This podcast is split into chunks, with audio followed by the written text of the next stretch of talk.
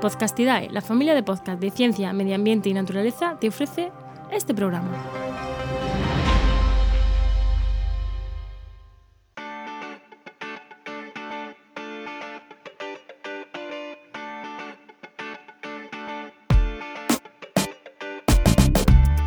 Esto es Vendrán lluvias suaves, el podcast sobre sostenibilidad y gestión empresarial de Paula Baldó. Hola, muy buenas, bienvenido, bienvenida a este primer programa de Vendrán lluvias suaves.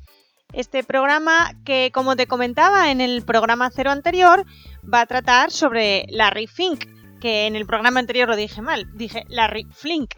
Pero bueno, Hablaremos de Larry Fink y quién es este señor, qué es lo que ha hecho y por qué la gente está así toda un poco loca, sobre todo a nivel de empresa y empresa gorda y empresona, y qué es lo que les ha dicho.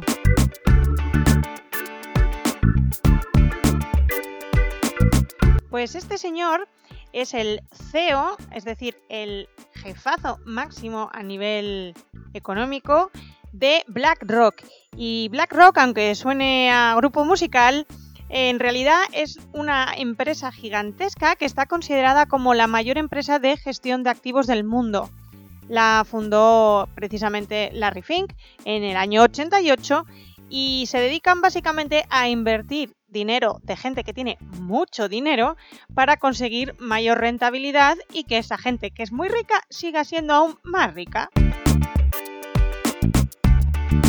Además, por si te parece como que suena muy de lejos, aunque la empresa es americana, eh, puedes saber cosas como que es la principal, la primera accionista del Banco Santander, también del BBVA y además también tiene participaciones y acciones en gran cantidad en otros bancos españoles como Bank Inter, el Banco Sabadell, CaixaBank, incluso Bankia.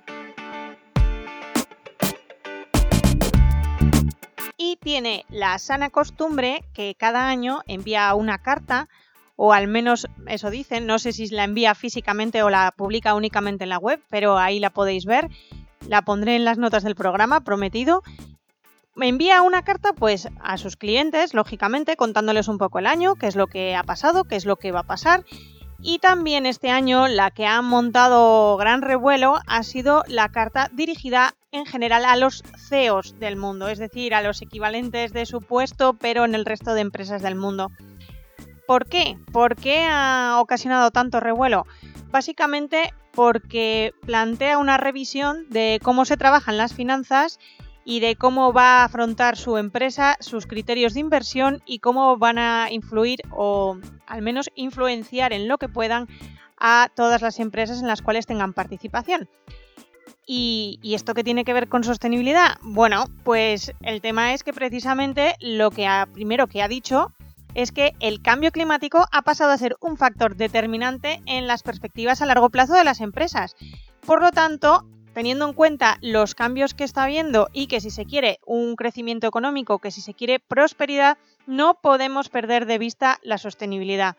Es más, ha dicho que el riesgo climático constituye un riesgo de inversión. Por lo tanto, a partir de ahora, muchos de sus inversores mm, van a tener que modificar las carteras donde meten ese dinero y van a tener en cuenta todos los riesgos que va a implicar el cambio climático, así como las políticas climáticas en absolutamente todo lo relacionado con la economía. ¿Qué es lo que va a derivar de todo esto? Básicamente que mm, esta gente ha decidido que no va a invertir en eh, áreas, sectores que tengan que ver o que influencien negativamente el cambio climático y se van a basar más en lo que va a ser la inversión sostenible.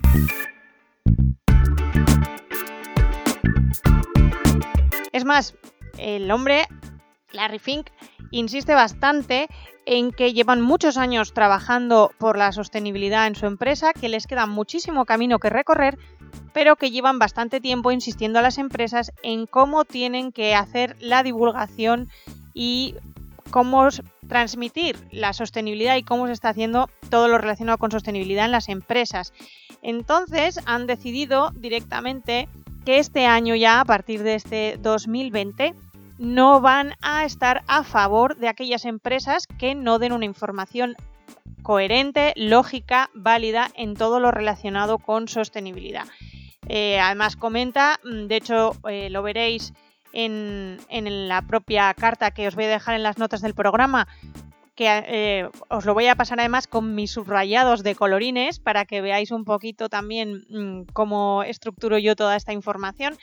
Bueno, pues comenta que existen un montón de sistemas para, para reportar en materia de sostenibilidad especialmente insiste tanto en las del Consejo de Normas Contables de Sostenibilidad, del cual él forma parte, así como los del TCFD, que básicamente son las siglas en inglés del Grupo de Trabajo sobre la Divulgación de Información Financiera, que es un grupo muy potente a nivel empresarial y sobre todo que además va dirigida a, esa gente que no se dedica a la sostenibilidad, ¿no? que se dedica a, la parte de números y cuentas de las empresas.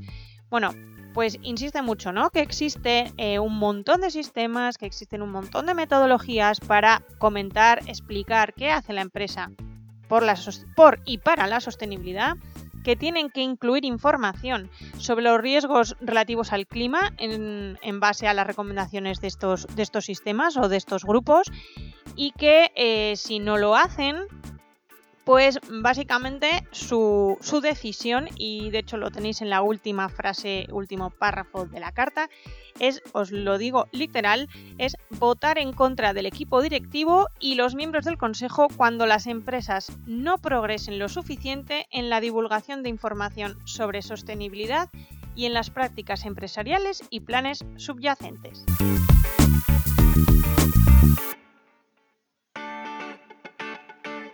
Implica todo esto? ¿Por qué os cuento todo esto? ¿Por qué te lo estoy contando? Básicamente porque esto lo que va a generar es un efecto cascada, de hecho ya, ya se ha visto, eh, luego os pongo unos ejemplos, pero mm, lo que va a generar es que por primera vez a nivel de inversión se está trabajando y se está preocupando la empresa grande por la sostenibilidad. Ejemplos de todo esto, pues Mm, tenemos a, la agencia Moody's, a Moody's Corporation. Eh, mm, a lo mejor os suena porque sí que es verdad que salía mucho en televisión sus ratings y sus calificaciones de riesgo cuando estábamos aquí en plena crisis. ¿Por qué? Porque esta agencia se dedica precisamente a analizar eh, pues cómo están las empresas, hacen investigación financiera, analizan tanto a empresas como a gobiernos y les dan unos ratings, unos valores de, mm, sobre la, deuda que tienen y sobre el, riesgo o poco riesgo que implica invertir en esas entidades o en esos países. Para que os hagáis así una idea muy rápida y muy sencilla, sin meternos en, cómo, cómo, califican, va, va, por letras, bueno, una combinación de letras y números. Entonces, lo mejor, mejor, mejor que podemos tener para esta, para esta entidad es una triple A que son las que tienen el riesgo más pequeño y se considera que todo lo que hay relacionado con esto se consideran inversiones de alta calidad. Y luego, por ejemplo, también tenemos eh, lo que llaman o que se ha conocido como bono basura, que van de las letras B a la C. ¿Vale? Eh, hay combinaciones BA1, BA1, BA2, B1, C, CA. Bueno, en función de, cómo esté, pues mm, le dan esa calificación. Entonces, mm, todo aquello que esté por esas calificaciones bajas, pues se considera que tiene mucho problema de recuperar la inversión, que la cantidad de interés es muy baja, que son muy especulativas, que puede haber riesgos de mm, perder absolutamente todo el dinero, etcétera, etcétera. Bueno, pues, ¿qué es lo que, es lo que ha dicho Moody's? Además, lo ha dicho hace cuatro días, el 23 de febrero, salió en, el Expansión, por ejemplo, que eh, el, análisis de los criterios medioambientales, sociales y de gobernanza van a ser eh, fundamentales a partir de ahora, desde 2020, a la hora de calificar las entidades.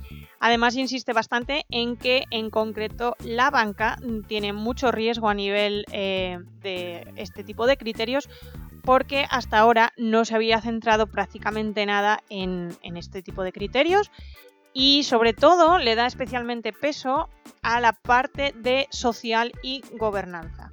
En concreto al nivel bancario, pues comenta un poco, ¿no? Que los riesgos sociales pues son mucho mayores para los bancos porque tras la crisis financiera global que ha habido, pues mm, en general la población tiene una actitud negativa hacia, hacia ellos, cosa que creo que nos pasa a todos y a todas, me parece, ¿no? Que vemos los bancos ya de otra manera, después de cómo se comportaron y, cómo, se, cómo se ha sucedido todo lo relacionado con la crisis. Además, eh, también eh, es importante y es interesante que mm, tengan en cuenta un poco todo, todo lo relacionado con la parte ambiental, porque mm, pueden tener pérdidas eh, y potenciales pérdidas a niveles de, de, eh, liquidez, que no me salía la palabra, de liquidez. Entonces, eh, ojo, porque si un banco se queda sin liquidez, puede afectar realmente a su situación y mm, revertir de forma muy, muy negativa tanto en la sociedad en la que está metido ese banco como evidentemente a sus inversores. ¿Qué más ha pasado a partir de, esta, notificación, de esta carta de, Larry Fink que os contaba de, BlackRock? Pues una de las cosas que ha pasado es que eh, mm, bancos, lógicamente como los que os decía al principio, que, en los cuales BlackRock está muy metido y es muy potente, están sacando inversiones, fondos, eh, bonos verdes y varios sistemas de financiación, ayudas, préstamos relacionados con sostenibilidad. Que tú ahora mismo estás pensando, pero a mí mm, esto yo que, que, yo que no invierto, yo que yo que estoy aquí pequeñito y, no, me preocupa mucho este tema, eh, ¿en qué me puede afectar? Bueno, mm, puede que en todos, todos los casos nos afecte, pero esto, es, mm, esto está pensado un poquito también, este programa, para aquellas personas que están pensando en emprender y en montar su propio negocio y aquellas que ya están en ello pero quieren trabajar la sostenibilidad, enhorabuena para todos ellos porque eh, es el momento en el que a partir de ahora van a salir muchísimos fondos de inversión, muchísimas ayudas, subvenciones y muchas líneas de crédito y préstamos asociadas 100% a proyectos sostenibles.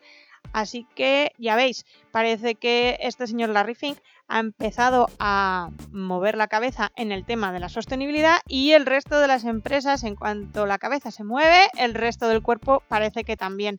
Así que tenemos ese efecto cascada que te decía y mm, va a haber movimiento a nivel económico en, en, sectores asociados a la sostenibilidad.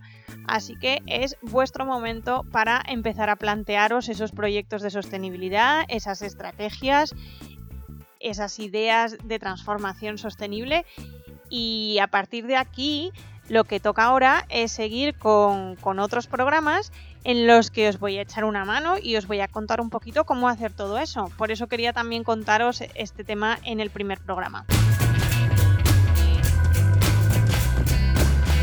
Y esto es todo en este primer programa, programa 1, sobre Larry Fink y BlackRock y, y esa carta. Esa carta que está volviendo loca la economía y que va a potenciar de forma directa e indirecta todo lo que tenga que ver con sostenibilidad.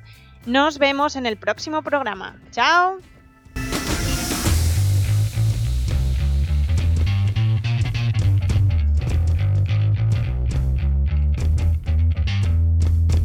¿Y qué nos traerán las próximas lluvias suaves? Pues en el próximo programa vamos a empezar con lo que va a ser nuestro cuaderno de ejercicios para el emprendedor o empresario sostenible. Y vamos a ver los pasos poco a poco que vamos a tener que hacer para hacer ese diseño de negocio que vaya hacia y por la sostenibilidad.